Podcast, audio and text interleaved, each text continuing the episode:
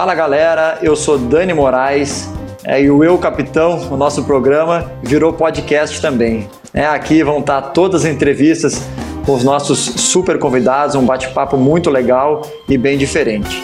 É, Para quem quiser é, ter acesso ao programa completo, com os bastidores dos jogos, com a minha semana no Santa Cruz, é, com várias coisas diferentes, é, acesse a plataforma do Dazon é, e tem acesso a esse conteúdo completo. Fique agora com a entrevista da semana. E o nosso bate-papo de hoje vai ser com o professor Dorival Júnior. Tudo bem, Dorival? Como é que o senhor está? Boa tarde, é um grande prazer, uma satisfação, Dani. É, como todos nós, né, aguardando aí esse período que nós temos passado, o mundo todo tem passado, né, bem complicado, tentando uma adaptação rápida, mas sentindo que a cada momento as coisas ficam um pouquinho mais complicadas e difíceis, né, para todo mundo. Então nós temos que tomar é muito verdade. cuidado com tudo isso. É verdade, eu cuidado, né, nunca é demais, né? É, essa, essa nossa, esse nosso bate-papo aqui por é, aqui pelo, por, pelo streaming, pela internet, já é, é o sinal aí da, da mudança dos tempos. Aí, né? Antigamente era na, na cara a cara, né? então a gente já está vendo essa mudança, a gente já recebeu bastante gente aqui e essa adaptação aí também passa pela gente. Tu falou aí né, desse momento, professor, e né, tu passou aí por uma, por uma situação bem difícil né, do, do câncer de próstata, nós passamos agora pelo Novembro Azul, é, já está recuperado, está se sentindo bem? Como é que foi para ti assim essa, essa passar por essa situação? Olha, eu, eu acho que é até aproveitar, né, a oportunidade a gente falar um pouquinho a respeito, porque graças a Deus eu consegui pegar no início tudo isso. E eu não tinha, eu não, não era uh, habitual em, em consultas, em, em dar uma atenção a a saúde, eu fui por insistência da minha esposa, da minha filha. É, talvez tenha sido aí o, o, terceiro exame que eu tenha feito apenas. Sendo que, principalmente quando você tem um caso já passado na sua família, a partir dos 45, é necessário né, que a gente já comece a dar uma atenção.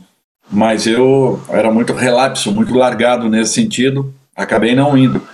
Graças a Deus, quando eu fui, ainda tive condições de pegá-lo bem no início. É, a operação foram após todos os exames né, pré-operatórios, aconteceu de uma maneira bem tranquila, graças a Deus, a recuperação. Já fiz agora o segundo exame, né, já tem mais de um ano, e, e graças a, a Deus está tudo, tudo zerado, tudo tranquilo. Terei que manter né, os cuidados, mas é, é fundamental que é, possamos dar uma atenção especial a isso, é, principalmente às mulheres com relação ao câncer de mama, aos homens em relação à próstata, porque é, é o segundo câncer que mais leva a óbitos. E, e, e na maioria das vezes, só para vocês terem uma ideia, Dani, na maioria das vezes, quase que 90% dos casos, quando são detectados, já são um problema sério para a pessoa administrar e queira ou não, você ter que conviver com uma situação como essa nos últimos anos de vida, assim, é muito complicado para qualquer ser humano. Então nós temos que tomar muito, muito cuidado é, e o diagnóstico precoce ele é fundamental para que para que possamos é, é, encontrar um caminho aí mais rápido, fácil, é, para que tenhamos uma solução definitiva. Legal que tu falou disso, porque assim, os homens em geral, ele têm dificuldade, né, de, de procurar é, esses exames, especialmente, né, os atletas, porque a gente faz uh, muitos exames, né, de para ver como é que tá, uh, uh, se tem algum, né, se pode melhorar em alguma coisa a nossa questão física, se a gente pode né, se cuidar da questão de antidoping, cuidar de várias coisas, mas a gente não presta atenção nisso, né, e, e às vezes o atleta acha que está acima de tudo isso, não tu foi atleta sua vida toda, é, é, continua, né, acredito, né, fazendo suas atividades é, e, e, foi descobrir isso, né, e, e, a gente nota, até nas tuas redes sociais, nas tuas próprias entrevistas, que é, esse teu papel assim mais ativo nessa conscientização tem sido grande. Eu acho que é, que é por isso, né, essa necessidade aí de ver que, que pouca gente acaba se cuidando e correndo atrás disso, né. É porque eu também era assim, né, Dani? Eu também era assim há um ano atrás. Então, eu tive que mudar completamente muitas coisas que eu fazia nesse sentido, né? no sentido de uma, de uma reeducação é, é, com, com cuidados básicos né, que nós devemos ter. É, é, é só para vocês terem uma ideia, nós só perdemos por câncer de pele. É, o câncer de próstata é, um dos cânceres mais perigosos, né, principalmente em razão dessa frequência com que ele vem se mostrando. Né? E, e quando nós estamos assim numa roda de amigos conversando, é, conversando, você sente né, essa, essa, essa dúvida, essa. É, essa barreira, essa, nessa dificuldade, essa, né? A barreira em, em, razão de uma segurança. Não, eu não, eu não vou procurar é, para não encontrar. E ao contrário, nós devemos procurar para que possamos solucionar é, rapidamente. Então, eu acho que isso é, é, é muito importante. Eu, eu mesmo eu fui, olha, eu fui porque eh, a minha filha marcou, a minha esposa pegava no, no meu pé, e olha que eu tive um, um, um, caso muito sério aqui com a minha esposa em 2014 até 2015. Foram quatro cirurgias, é, cinco cirurgias em quatro meses, então é, com ela foi uma situação muito delicada, muito difícil, um, um tumor muito agressivo. E mesmo assim eu não dava atenção, então às vezes tem que acontecer com a gente alguma coisa para despertar uma uma nova situação. Então, por isso que eu passei a me preocupar. E agora, é, eu acabei sendo é, é convidado a, a, ser embaixador é, de um de um é, de, é, de, uma, de um evento, né, da, de um, uma grande empresa pode falar, que acabou. Pode falar, professor, não tem problema. É, não, foi foi foi assim, foram foram eventos ao longo do mês de novembro, né? Uhum. E, e, foi, e foi fundamental. É, nós fizemos um comercial que vinculou o Brasil todo, fizemos várias, várias, é, várias outras situações que foram mostradas a muitas pessoas. Só para vocês terem uma ideia, foram 12,5 em 20 dias, 12,5 milhões de acessos é, é, a esse material que foi disponibilizado. Então, eu fico muito feliz de ter participado de uma situação como essa e, acima de tudo, é, é, é, percebendo que muitas empresas estão integradas e interessadas né, na, na saúde das pessoas e não apenas no lado comercial de cada um de nós.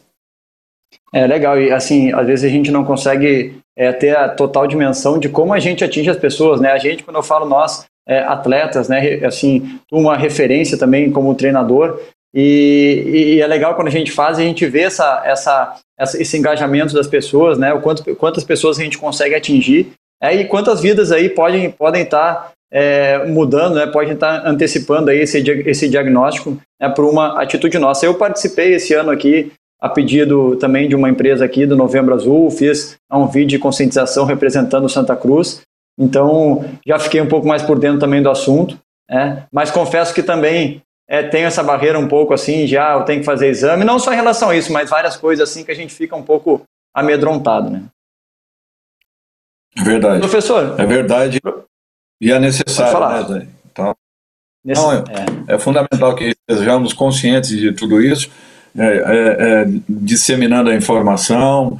É, eu acho que só quando nós criarmos volume né, de informações é que as pessoas realmente vão, vão se dar conta, massificando né, a, a, tudo aquilo que, que nós possamos fazer em relação a estarmos um pouco mais atentos né, com os sinais que o nosso corpo no, nos apresenta. Né? Então, é, em razão disso que eu estou procurando me movimentar muito desse lado, porque como você mesmo falou, eu era atleta, mantinha é, ou mantive né, essa, essa postura né, de ex-atleta, logicamente que você vai modificando muito o padrão de vida que você apresentava, mas eu continuava fazendo isso, tanto é, Dani, que é, no primeiro exame que eu fiz, a garota ainda do, do laboratório me falou, me fala uma coisa, você pedala?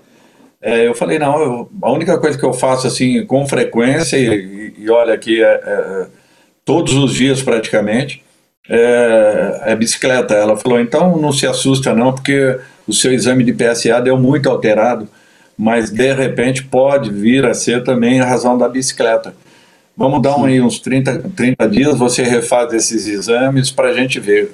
Quando eu fui refazer, estava quase que o dobro. Então é para vocês verem que mesmo com pessoas que, que, né, que estão aí, que não levam uma vida sedentária, que levam uma vida é, é, mínima esportiva que seja, ainda assim, é, quando isso pega, pega muito forte, pega diretamente e nós temos que estar conscientes e cuidadosos com tudo isso. Fica a dica aí, galera. Fica a dica aí. Se cuidem, vão atrás aí, né? Que é importante sempre ver é, e diagnosticar antes. Professor, como, como treinador, né? Eu te enfrentei várias vezes, a maioria das pessoas conhece a tua história, assim, mas eu queria saber como é que era o Dorival como atleta. É, é eram uh, características, né? Tu hoje como treinador, o que, que, que tu faria diferente naquela época como jogador, assim? A posição que tu mais gostava de jogar? Assim, Dani, é, eu comecei, eu comecei na, no, no Dente Leite. Antes a gente falava isso, né? Era, eram as, as definições, né? Era Dente Leite, infantil, juvenis, aí juniores, aí sim. Enfim, é, eu era meio atacante e era um meio de, de boa infiltração na área, penetrava bem, vinha muito por trás, vinha trabalhando bolas. É, depois disso, eu comecei a dar um passo para trás, até que eu vim parar Sim. como volante. E um fato importante, eu peguei uma mudança, né? Depois da Copa de 82, quando o Brasil jogou, talvez é, tenha sido a maior seleção que eu tenha visto jogar na minha vida, a maior equipe, é, e jogou uma competição que não ganhou. E você sabe muito bem que quando não se ganha no Brasil, é, você tem todos os problemas gerados e criados, e aquilo, para mim, foi um mal que assolou não o futebol brasileiro, mas o futebol mundial. Porque a partir daquele momento as pessoas começavam a ver que é, o futebol tinha que se ganhar, o resultado tinha que acontecer de, de qualquer forma, de qualquer jeito, é, e passamos a abrir mão da qualidade do, dos nossos espetáculos. Isso foi um, é, para mim, foi o, o princípio do colapso do futebol brasileiro e aquilo que nós apresentamos nesse momento tem muito a ver é, é, com aquilo que foi gerado lá atrás, lá em 82. Foi uma pena aquela seleção não ter vencido aquele Mundial, porque a, a partir dali nós começamos a, a importar tudo aquilo que não era interessante. Tudo aquilo que nós víamos, por exemplo, no futebol inglês, no futebol italiano, que sempre foram fute uh, uh, uh, escolas de uma marcação muito forte, muito severa.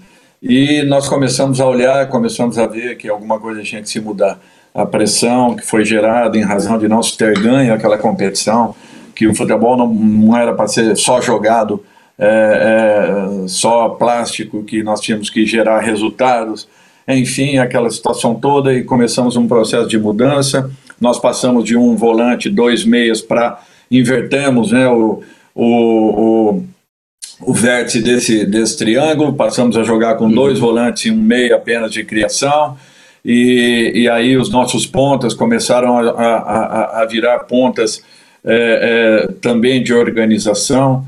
É, os nossos meias nesse processo todo, uma, uma, assim, detalhes bem rápidos. Os nossos meias nesse processo todo viraram pontas pelos lados, é, jogadores que eram até então aqueles que levavam a bola ao gol adversário, que entravam com ela dominada, fintando, é, tanto, tanto pelos lados, os atacantes de origem, quanto os meias atacantes, nós começamos a, a, a, dar muito mais valor aos jogadores de força, aos jogadores que tinham ali um físico, que suportavam os 90 minutos no mesmo ritmo, achamos que aquilo seria a solução de todos os nossos problemas. E passamos a abrir mão de fabricarmos os meias de criação, os meias de organização, os meios que chegavam na área, o, os 10 que eram o, o, diferencial não do futebol brasileiro, mas do futebol sul-americano de um modo geral. Foi uma pena isso, é, foi um processo doloroso, nós estamos hoje pagando um preço muito alto. É, o que nós percebemos é que é, hoje nós estamos muito do que a bola, essa é a grande verdade. É, vai chegar um momento que se nós tirarmos a bola do meio de um jogo, talvez as pessoas nem percebam que isso vai acontecer. É, é uma brincadeira, mas é, é, é, aquilo que nós estamos observando, porque é uma correria desenfreada. O, o, perdemos a, a, nossa principal habilidade, que é, era o enfrentamento um para um.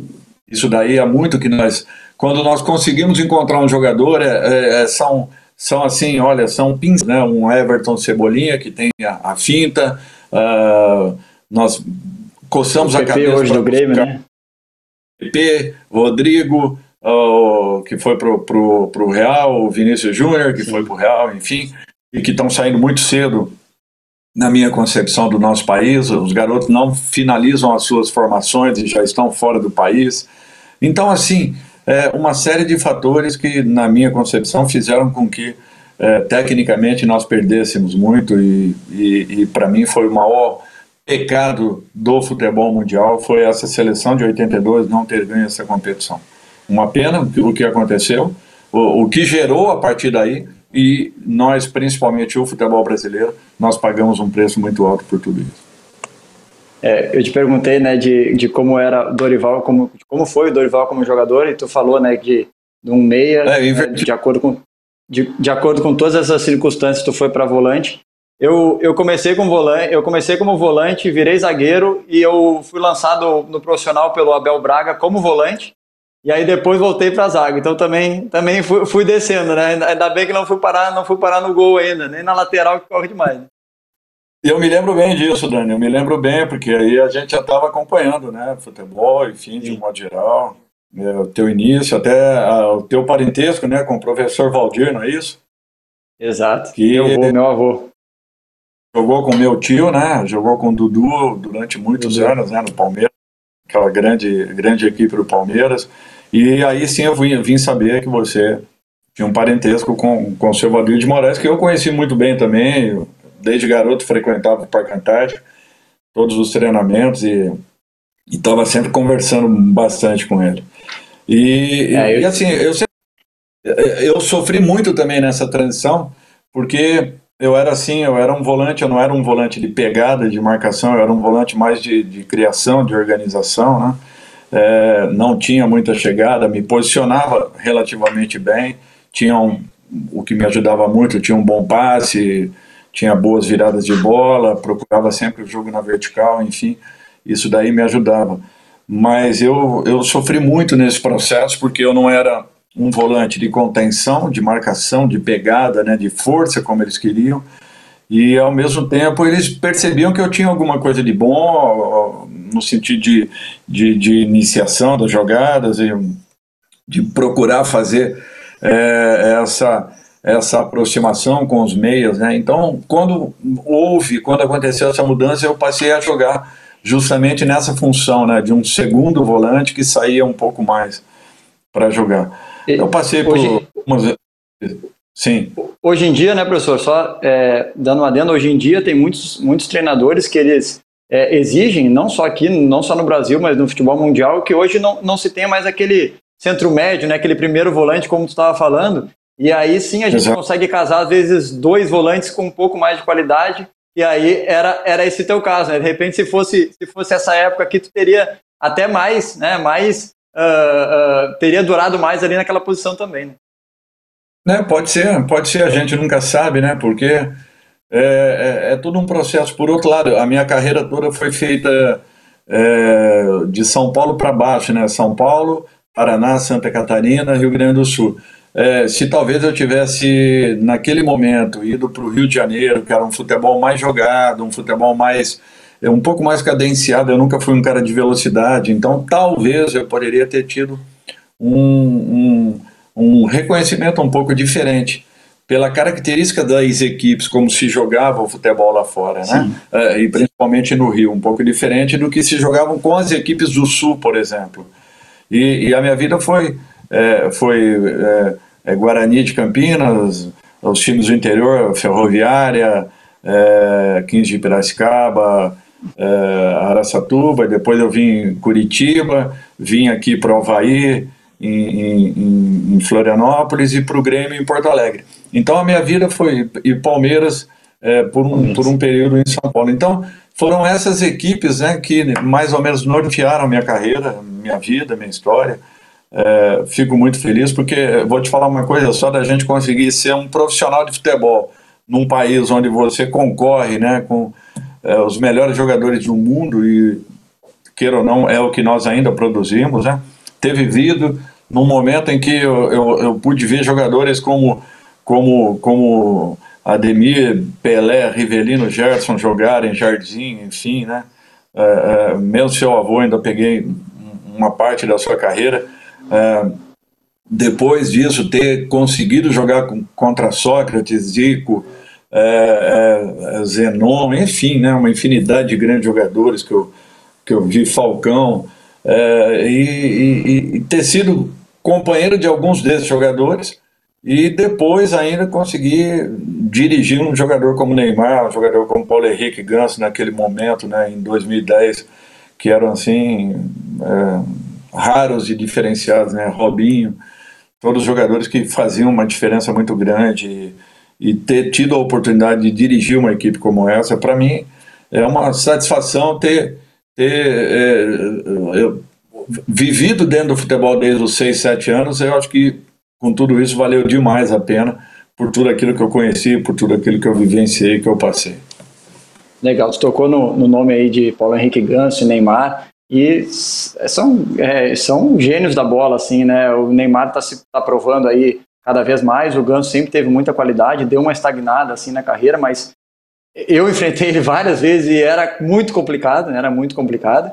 E a gente, a gente lembra, né? Tem vários episódios aí é, é, de, de, situações é, deles dentro de campo, que eles resolveram muito, e também de, de casos de, de contigo na questão da disciplina, é, na questão de, de, de ordens, de acatar ordens. Como é que a gente sempre vê muito o outro lado, né? Ah, o que, o que todo mundo vai falar, que foi assim. Como é que foi o teu sentimento de trabalhar com eles em relação, é, claro, à qualidade técnica que eles têm e também essa questão de postura, né, de dia a dia com o grupo, de, internamente, como é que foi isso? Assim, Dani, é, nós não tínhamos problema nenhum. É, eu estou para te dizer que o Santos de 2010, para mim, foi a equipe que mais me deu o prazer, satisfação de poder trabalhar. É, o ambiente que nós tínhamos, o respeito que existia. Era uma equipe muito técnica, mas acima de tudo, uma equipe muito coletiva. Uma equipe que usava e abusava de um toque só na bola, que eles eram decisivos em momentos importantes e momentos oportunos, mas acima de tudo, de uma maneira muito leal. Ninguém fazia um gol espremido se tivesse um companheiro em melhores condições. Ninguém optava por, uma jogada eh, só para caracterizar uma individualidade, se poderia fazer uma jogada de um dois.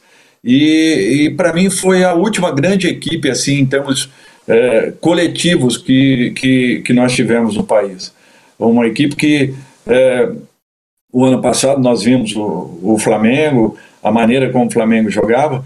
O Santos jogava com um toque só na bola e vinha em velocidade desde o do seu campo de defesa, era impressionante. O Santos envolvia com, com uma desenvoltura tão grande, porque tinham as individualidades que na frente da área faziam uma diferença. Nós tivemos ali aqueles dois casos né, que ficaram muito marcados. Mas assim, nada que dentro de um vestiário você já não tivesse resolvido. Principalmente a, a situação do, do Ganso, naquela decisão do Campeonato Paulista.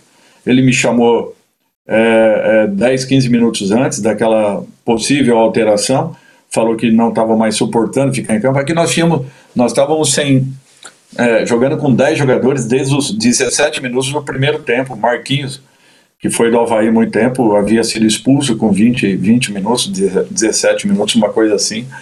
É, o Ganso era o único jogador que vinha aprendendo bola pra gente. Eu falei para ele que eu não ia tirá-lo, porque ele era o único jogador que estava aprendendo bola. E, e, e engraçado que naqueles 15 minutos seguintes ele cresceu muito, ele, ele, ele, ele chamou o jogo para ele, ele prendia, ele segurava, ele sofria falta, dava tempo do time respirar. E quando nós perdemos o segundo jogador, o Roberto Brum, aliás, foi o terceiro jogador expulso, é, nós perdemos o Roberto Brum, eu fui, eu, eu, eu logo fui tentar uma, uma, uma substituição, porque faltavam sete, oito minutos para botar um, um, jogador com um pouco mais de altura, já que o, o, o Sérgio Soares também estava pondo o Rodrigão para aquecer, e fatalmente teríamos bolas alçadas dentro da nossa área. Então eu precisava corrigir isso aí. E o primeiro nome que veio foi o do Paulo, em razão daquilo que havia acontecido, e depois ele falou que não, que ele não ia Sim. sair, aquela história toda. Então, assim, é, é, e com o Neymar, a situação já tinha sido resolvida nos vestiários. A diretoria que entendeu que ele não merecia uma punição técnica. Eu tentei explicar para a diretoria que não existe só uma punição administrativa, mas, acima de tudo, uma punição técnica e que ele precisava, acima de tudo, ter consciência e ter noção que é, é, nenhum jogador, por mais importante que seja, ele é mais importante do que a entidade. E a diretoria não entendeu dessa forma, então ali foi mais uma saída minha do que é, um confronto, não existia um confronto, não existiu nada disso. Neymar já tinha se desculpado comigo, com os jogadores, enfim, porque a briga não foi comigo, a briga foi com Roberto Brum e com é, é, o o meu Deus, a primeira briga que ele teve foi bom, eu não me lembro agora.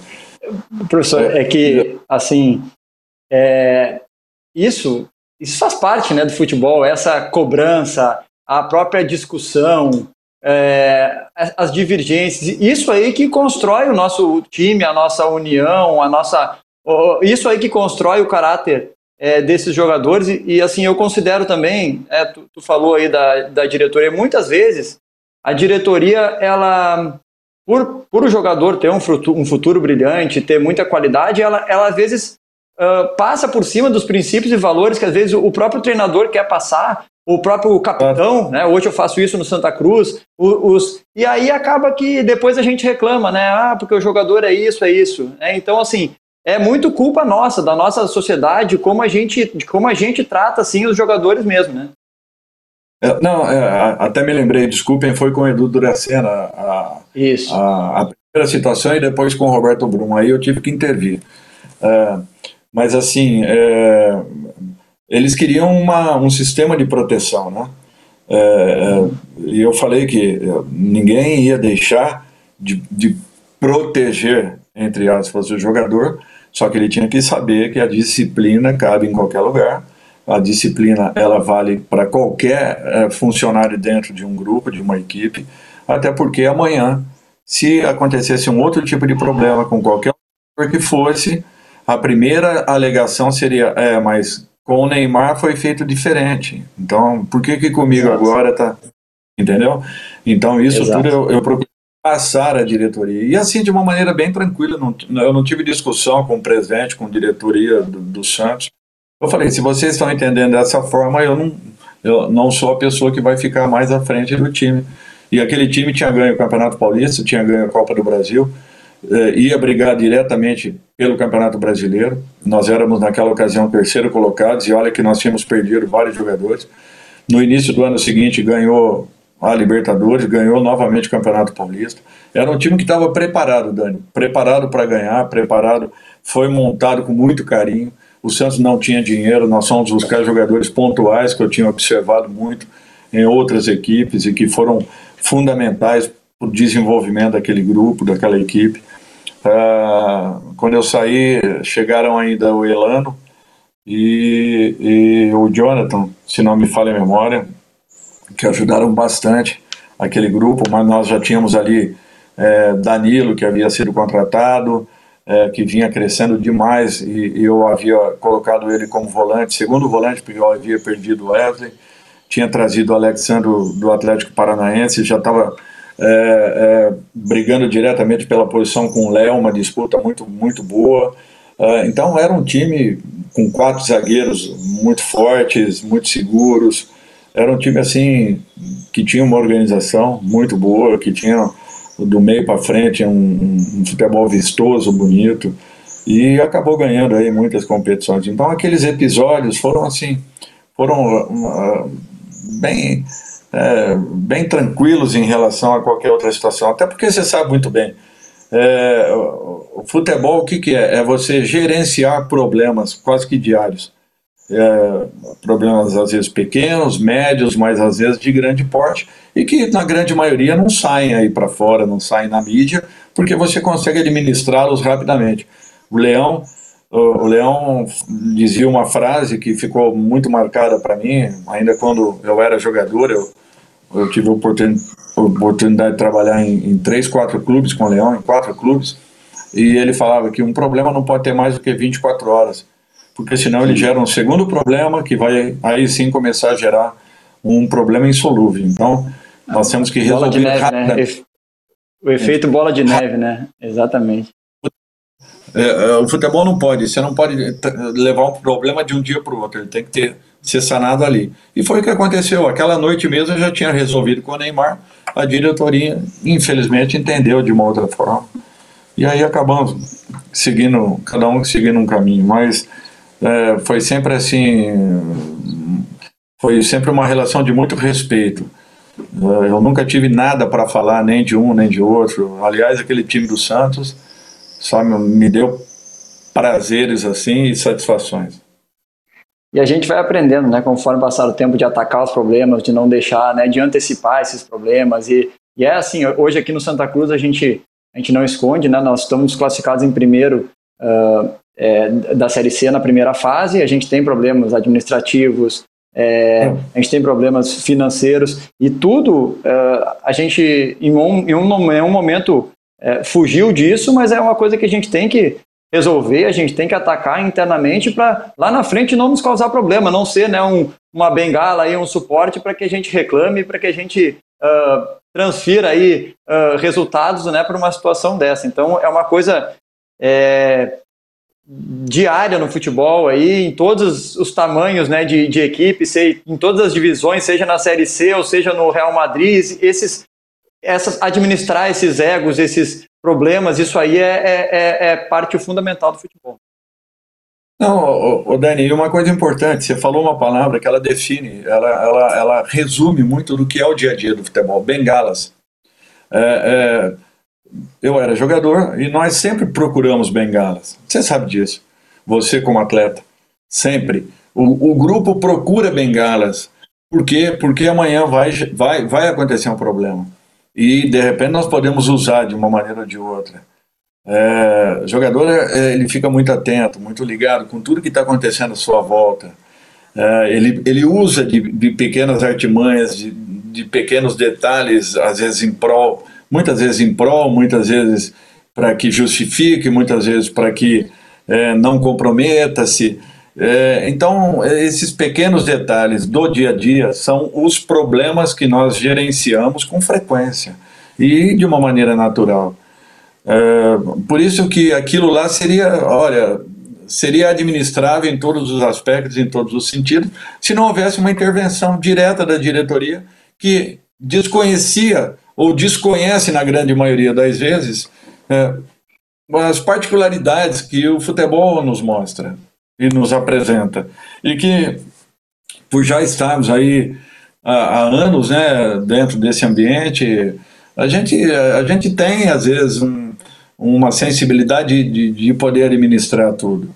Então, é, é, às vezes, um, um pequeno gesto, ele, ele, ele, ele pode evitar um confronto.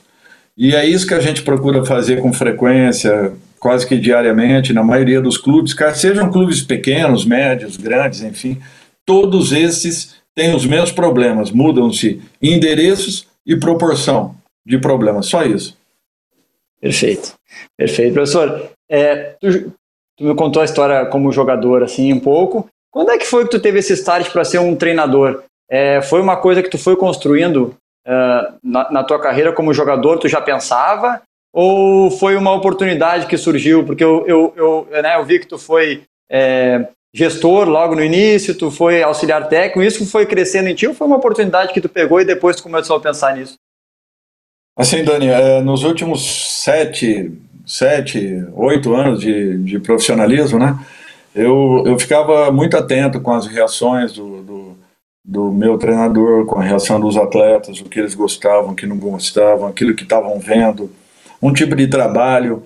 Eu, às vezes, chegava em casa, anotava o trabalho, tentava dar uma melhorada naquilo que eu estava vendo, eu, eu achava que, de repente, fazendo de uma outra forma, usando aquela ideia, mas de uma outra maneira eu poderia tirar um proveito nisso, naquilo. Então eu comecei a montar mais ou menos, ou a estruturar uma nova carreira. É, eu fui contratado para um clube, eu, eu já tinha tido uma passagem na Matonense, né? É, joguei lá com, com vários amigos e acabamos é, ajudando a, a, a Matonense a subir. Foi já no final da minha carreira, eu estava no Botafogo de Ribeirão. Nós tínhamos subido da Série B para a Série A do Campeonato Brasileiro. E aí a Matonense me convidou para retornar em Matão. E, e eu fui para lá para jogar ainda. E chegando lá, eu tinha encontrado o treinador que dois anos atrás nós havíamos subido, o Luiz Carlos Ferreira, que acabou falecendo, inclusive, agora há dois meses atrás. Uh, e chegando no clube, ele falou assim: Ó, era uma sexta-feira, eu me apresentava ali para a pré-temporada, que iríamos iniciá-la. Você não precisa treinar hoje e amanhã. É, vai para tua casa, eu quero que você pense nessa situação. E me convidou para ser auxiliar técnico. E eu eu estava disposto a jogar aquele Campeonato Paulista, já estava com 38 para 39 anos, eu jogaria aquele Campeonato Paulista e depois eu pararia a minha carreira. E aí, com esse convite, eu, eu só antecipei essa situação. Eu estava treinado, eu estava bem treinado até, aproveitei muito novembro e dezembro para poder é, dar uma desenvolvida e e como seria meu último ano, eu falei quero fazer muito bem feito para finalizar legal é, é, a, minha, a minha carreira profissional. E ele me convida, sim. Não, me identifico porque assim já, já faz alguns anos que, que eu que eu tenho esse pensamento, né? Eu olho o treinador, eu vejo a reação, né? Na derrota, na vitória, os determinados tipos de treinamento. Acabo que às vezes é, hoje em dia já é no iPad, né? Faz o treinamento ali no Tactical Pad, já deixa guardadinho, faz um portfólio mesmo, assim, e, e, e, vou criando, né? A minha maneira de ser também, né? A minha maneira de pensar. Às vezes eu, eu penso muito, né? Não, não penso assim, quando vou parar, mas penso muito no que, você, no que fazer no lado do futebol, gestão, uh, treina, treinador, é alguma coisa assim, mas eu acredito que tudo está muito interligado, né? Porque tu para tu ser um gestor hoje precisa saber muito de futebol, para tu ser um, um, treinador tem que saber muito de gestão, como a gente estava falando aqui antes.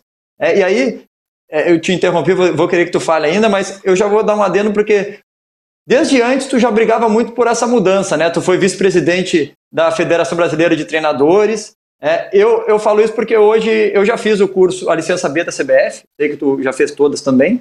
É, é uma coisa que. Tu acha que esse é um, isso é um, uh, uma evolução assim dos nossos do nosso futebol. A gente sempre fala que a gente está ficando para trás, mas a gente tem hoje a licença para treinadores, a gente tem de futsal, de treinador de goleiro, a digestão está vindo. Como é, como é que tu avalia isso um pouquinho? Ah, então, assim, é, eu, eu observei os últimos anos, me preparei, fui convidado, fui auxiliar dele durante dois anos e meio. O Ferreira não, não tinha um passado né, de atleta, Olha só para você ver, mas tinha uma parte tática muito aguçada e me passava muitas coisas. Uh, só para você ter uma ideia, eu, eu aceitei o convite dele na sexta-feira. Uh, trabalhei com ele sábado, domingo, uh, desculpe, na, no domingo. aceitei o convite, trabalhei na segunda com ele e na terça-feira ele teve um problema, teve que ir para São Paulo, ficou lá dois, três dias e eu tive que é, é, fazer os, os, trabalhos, logicamente dentro da, das solicitações dele, mas assim, me dando toda a liberdade. Ele falou: eu quero que você faça isso hoje, amanhã, mas você tem toda a liberdade de fazer o que você quiser. Então, lógico, não entrei em trabalhos coletivos, mas comecei a usar ali um pouco daquilo que eu tinha desenvolvido. E todos os trabalhos, né, ao longo daqueles dois anos e meio, ele deixava sobre minha coordenação. Ele às vezes apenas queria alguma coisa, uma mudança, vou fazer isso, vou fazer aquilo, mas pode usar esse tipo de trabalho. Hoje você trabalha com os defensores, amanhã eu trabalhava com os atacantes, no dia seguinte eu pegava os volantes, os meias, é, desenvolvia sempre um trabalho à parte. Ele observava aquilo, gostava, enfim. Então aquilo foi me dando também uma cancha muito importante, Dani. É, com tudo isso, eu fiquei dois anos e meio com ele. Depois o Murici me convidou Aliás, eu tive um convite, né? Eu vim a ser auxiliar técnico do Murici aqui no Figueirense. É, eu cheguei pela empresa do César Sampaio, do rival, da CSR. é, uhum. e o Murici pela diretoria do, do clube. E, e, e, aquele ano foi um ano bem difícil para o Figueirense, mesmo assim na penúltima rodada nós já tínhamos livrado o time do rebaixamento, foi assim um resultado fantástico. Uh, e o Murici teve o convite do, do Inter, foi para o Inter, eu acabei ficando aqui porque eu havia sido convidado pela empresa, não pela diretoria. Uh, então, como o Murici saiu para ir para o Inter, eu acabei ficando e acabei sendo é, executivo de futebol ao longo daquele ano. E é, mais ou menos em agosto eu estava assumindo a equipe já como, como, como treinador principal por um convite do presidente. Então ele me convidou para ser diretor executivo, foi muito importante para mim, me deu alguns parâmetros no dia a dia de um clube, no desenvolvimento de um trabalho, é, naquele, naquela, naquela ligação entre atletas, comissão técnica e, e diretoria, aquilo para mim foi, me deu uma sustentação, me deu um, um subsídios assim para que eu pudesse também entender o que era o mecanismo de um clube visto do lado de cá.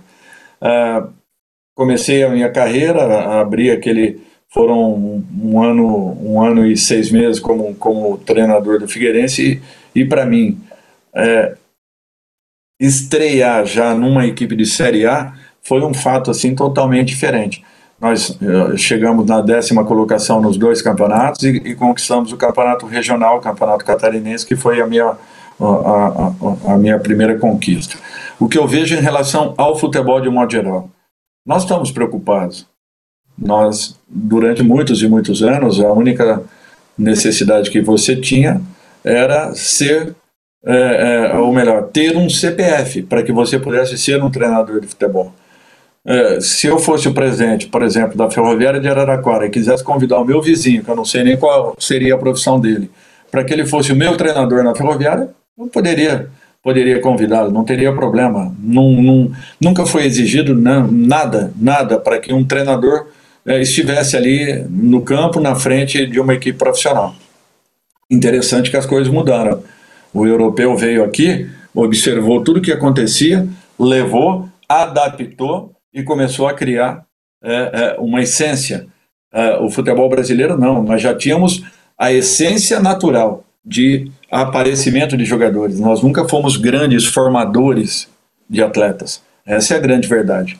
Quem formava no nosso país eram os campinhos de rua, os campinhos da rua, é, os terrenos baldios, é, é, o futebol de várzea, esse foi o grande formador. E que hoje a gente não tem mais, né? Não, acabamos.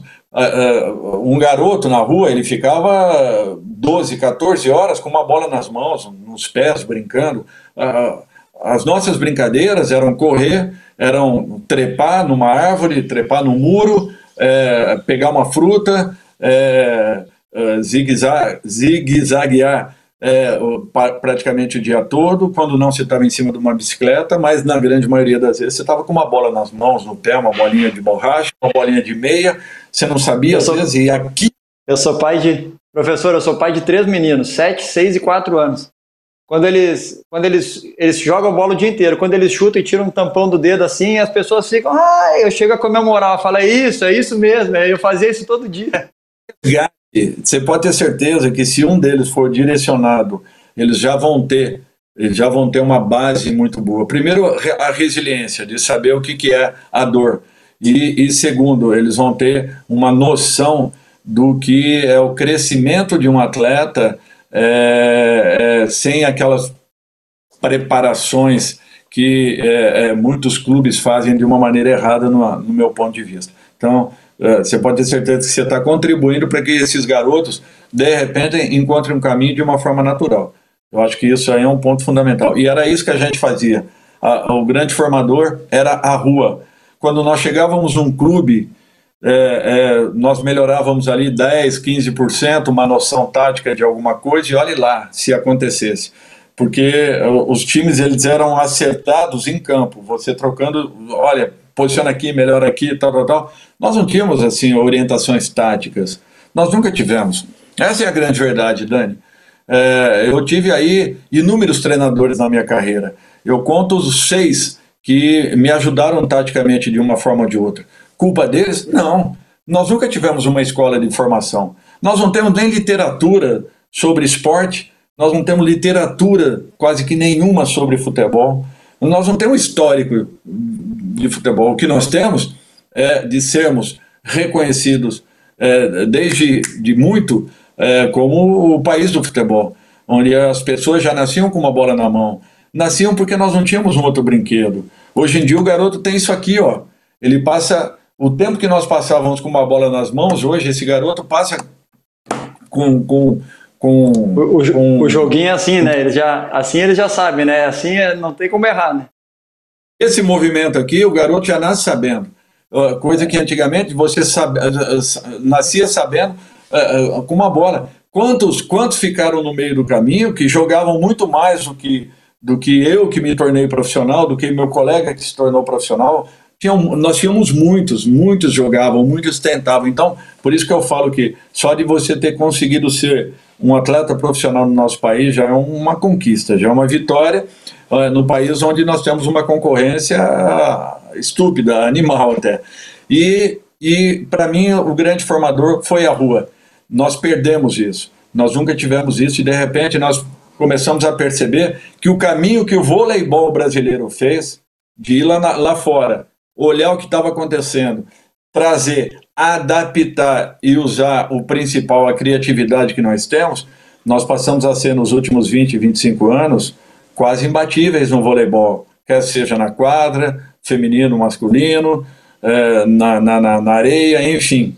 É, por quê? Porque nós nos estruturamos, nos organizamos de uma maneira ou de outra. Não digo nem em termos de federação é, é de voleibol, mas acima de tudo clubes interessados no crescimento do voleibol e profissionais interessados no crescimento do voleibol. Então nós percorremos o caminho inverso do futebol. Quando o futebol perdeu, já não tinha, mas perdeu essa, esse potencial de criar e, de, e, e, e, de, e do aparecimento de grandes jovens, de grandes valores, nós acabamos é, tendo que pagar um preço muito alto.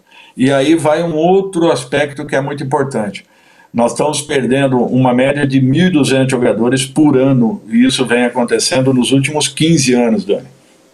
Então, queira ou não, a nossa reposição ela não, não consegue se completar. Na minha visão, e respeitando muito, muito todos aqueles que conseguem ser um profissional de futebol no nosso país. Não é com essa intenção que eu estou fazendo essa observação, mas é, é uma realidade. 40% dos jogadores que estão hoje na Série A, na minha concepção, eram para estarem na Série B. 40 da Série B, na Série C, 40 da Série C, na Série D. Volto a dizer, com todo respeito, mas é o que eu penso em relação ao número de jogadores que nós perdemos. São 1.200 por ano, 1.500 por ano. Isso vem acontecendo nos últimos 12, 15 anos. Olha o número de jogadores que estão fora do nosso país, olha a, a, o quanto eles seriam importantes aqui dentro, por isso que as pessoas falam, ah, o futebol brasileiro está nivelado por baixo. Não é que está nivelado por baixo, é que os principais estão fora. E quando eles retornam, eles já retornam quase que no final das, das suas carreiras. Então, o nosso ganho técnico já não acontece, porque os nossos meninos estão saindo muito jovens daqui. Tecnicamente, nós não usamos os nossos garotos, é, é, os clubes apenas usam esses garotos financeiramente um pouco diferente. Um exemplo, o próprio Neymar, ele saiu daqui com 22, 21, 22, mas ele já tinha quatro campeonatos ganhos, ele já tinha Sim. seleção brasileira nas costas e jogado quase 200 partidas pelo Santos. É uma diferença Sim. muito grande. Já saiu formado. A estrutura final do Neymar foi formada dentro do país. Ele nunca vai perder a essência dele. Esses nossos jogadores que estão saindo com 16, 17, com certeza serão finalizados lá fora. A essência do futebol brasileiro não estará garantida. É a opinião de quem está acompanhando aí por algum tempo não. esse movimento. Muito bom, muito bom. E você falou aí de série, série A, B, C e D. Você, como um treinador que nos últimos anos teve só em série A, você tem acesso à série C, né? Agora a gente vai entrar numa, numa fase final aqui É, o treinador olha os jogadores da Série C para contratar, para indicar. Como é que é esse relacionamento? Nós já estamos indo para o final aqui, mas queria que tu falasse um pouquinho sobre isso e também sobre, depois, né, falar também sobre esse teu último trabalho no Atlético e sobre os teu, teus planos futuros, né? Ô Dani, assim, olha, eu fico feliz com uma coisa, sabe? Eu nunca fui para uma equipe que me deu condições de falar assim, você vai contratar quem você quiser.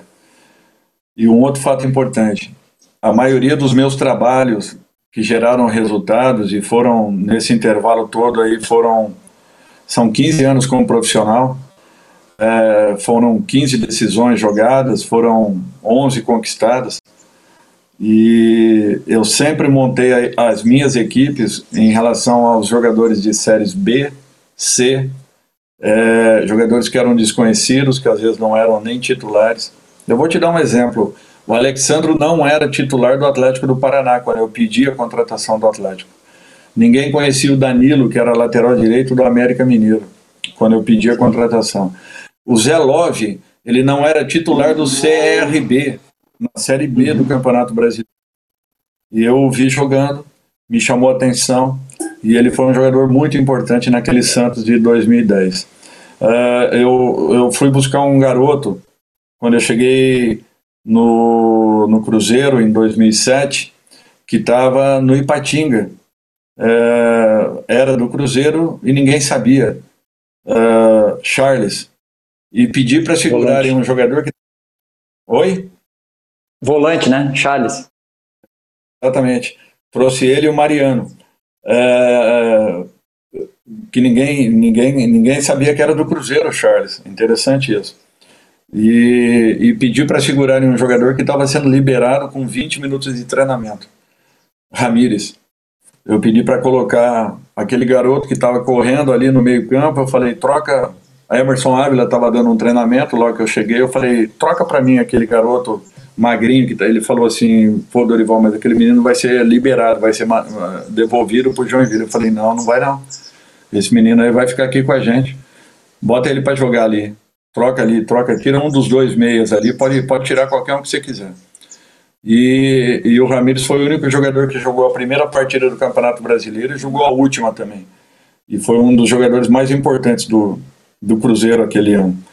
Então, assim, eu fico muito feliz com isso, sabe, Dani? Porque eu assisto muito todas as séries, eu procuro jogadores, em, pinço jogadores em todos os lados, é, quando eu montei o São Caetano em 2007, que foi vice-campeão paulista, eu, eu ouvi uma frase do, do presidente do São Caetano, o Nairo, é, interessante. Ele falou: Dorival, você deve estar tá brincando comigo. Eu falei: Por que, presidente? O que, que houve? Ele falou: Você me pediu um jogador né, do São Raimundo que foi é, rebaixado para a Série C, chamava Luiz Henrique. Não sei se você se lembra, foi vendido naquele ano mesmo, do São Caetano para o Palmeiras, foi artilheiro do Palmeiras.